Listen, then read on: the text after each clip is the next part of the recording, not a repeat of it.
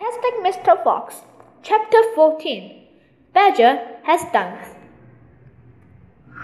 Just one more visit, cried Mr. Fox, and I'll bet I know where that will be, said the only small fox now left. He was the smallest fox of them all. Where? asked the badger. Well, said the smallest fox, we've been to the Boggis, and we've been to Bunce, but we haven't been to Bean. It must be Bean. You're right, said Mr. Fox. But what you don't know is which part of Bean's place we are about to visit. Which? they said both together. Aha, says Mr. Fox. Just you wait and see. They were digging as they talked. The tunnel was going forward fast. Suddenly, Badger said, Doesn't this wrong you just a tiny bit, Foxy? Worry me? said Mr. Fox. What? All this, this stealing. Mr. Fox stopped digging and stared at Badger as thought he had gone completely dotty. My dear old furry frump, he said, do you know anyone in the whole world who wouldn't swipe a few chickens if his children were starving to death?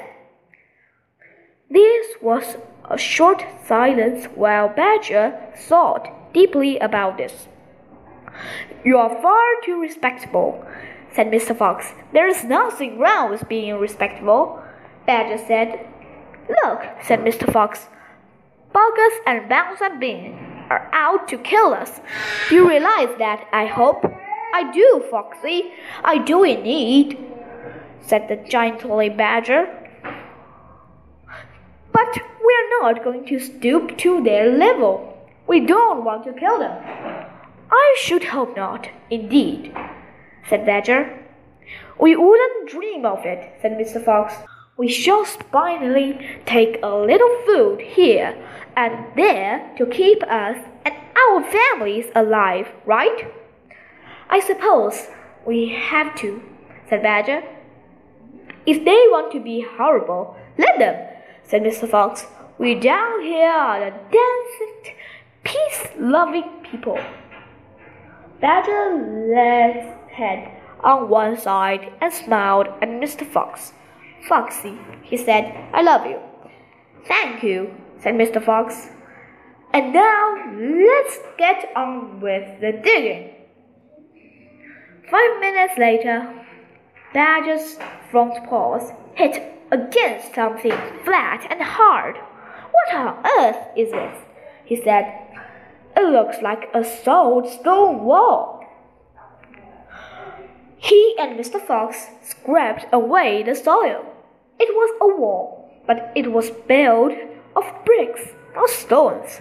The wall was right in front of them, blocking their way.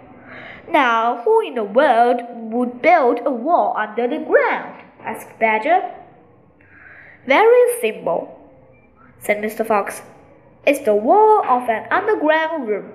And if I'm not mistaken, it is exactly what I'm looking for.